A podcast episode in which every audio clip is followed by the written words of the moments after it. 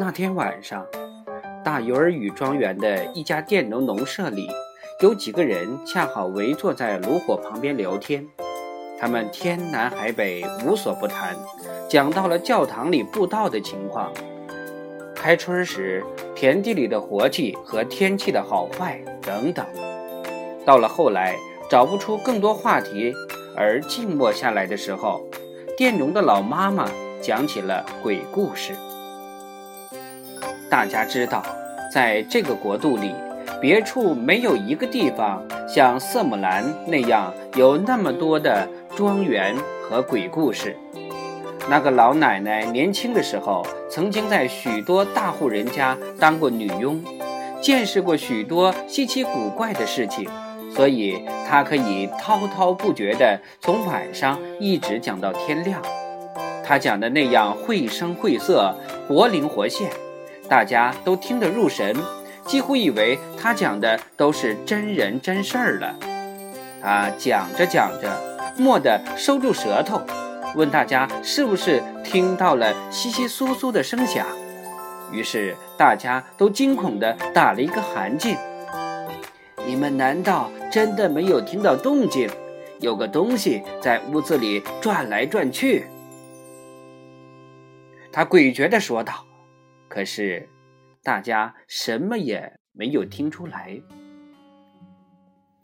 老奶奶一口气讲了埃利克斯伯格、维比霍尔姆、尤里塔和拉格曼语以及其他许多地方的故事。有人问有没有听说过大尤尔语也发生过这类怪事儿？哦，是啊，不是一点没有。老奶奶说道：“大家马上就想听听，他们自己庄园发生过什么怪事。”于是老奶奶娓娓道来。她说：“从前在大尤尔语北面的一个山坡上，坐落着一幢宅邸。那山坡上长满了参天古树。”而宅邸前面是一个很美丽的花园。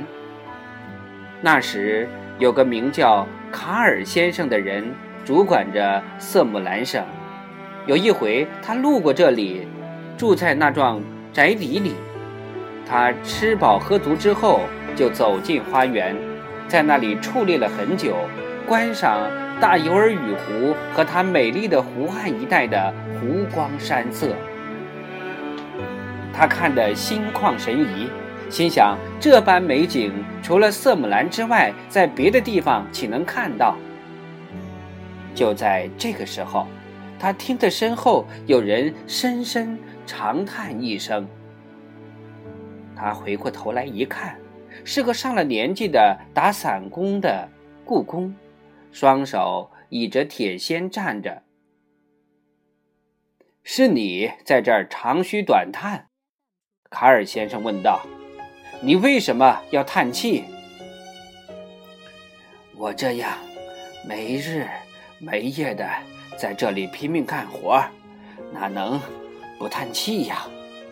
那个故宫回答说：“卡尔先生脾气暴戾，不喜欢听手底下人抱怨叫苦。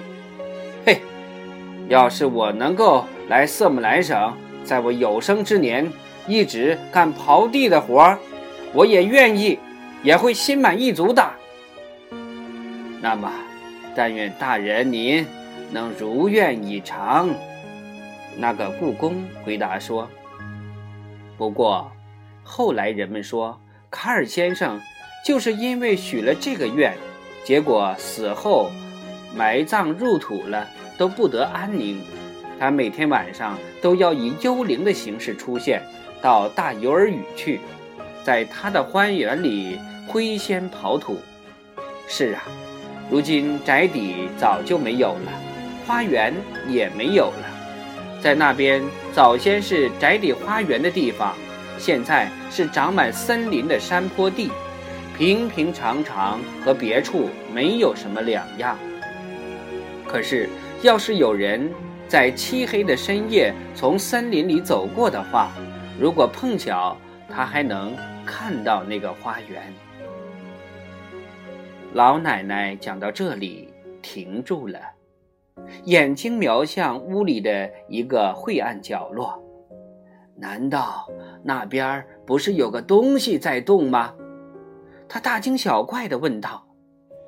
“哦，那不是的，妈妈，你只管往下讲吧。”男儿媳妇说道：“我昨天看见老鼠在那角落里打了个大洞，我手上要做的事情太多，忘掉把它堵上了。您说说。”有人看见那座花园没有？好啊，我讲给你听。老奶奶说道：“我自己的父亲就曾亲眼看见过一回。有一年夏天夜里，他步行穿过森林。”蓦地看见身边有一堵很高的花园围墙，而且从围墙上看过去，还可隐隐约约见到不少最为名贵的树木。那些树上繁花和硕果，把枝条压得垂到墙外。父亲放慢脚步走过，想看看这个花园究竟是从哪里冒出来的。这时候。围墙上突然有一扇大门豁然打开了，一个园丁出来问他想不想见识见识他的花园。那个人就像其他园丁一样，身上扎着大围裙，手里拿着大铁锨。父亲正要跟着他走进去的时候。他瞅了一下那个园丁的脸，父亲一下认出了蓬松在前额上的那绺卷曲的头发和一撮山羊胡子，那不是别人，正是卡尔先生，因为父亲曾经在他受雇佣干活的那些大庄园看到家家都挂着他的肖像画。讲到这里，话头又刹住了。那是因为炉火里有根柴火发出噼啪声，火苗蹿得很高，火星溅到了地板上。片刻间，屋里所有的角落都被映得通亮。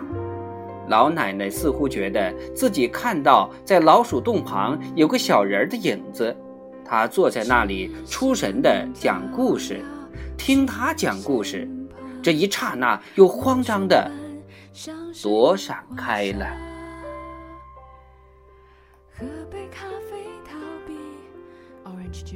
渴望勇气，蒸发了还是消失无息。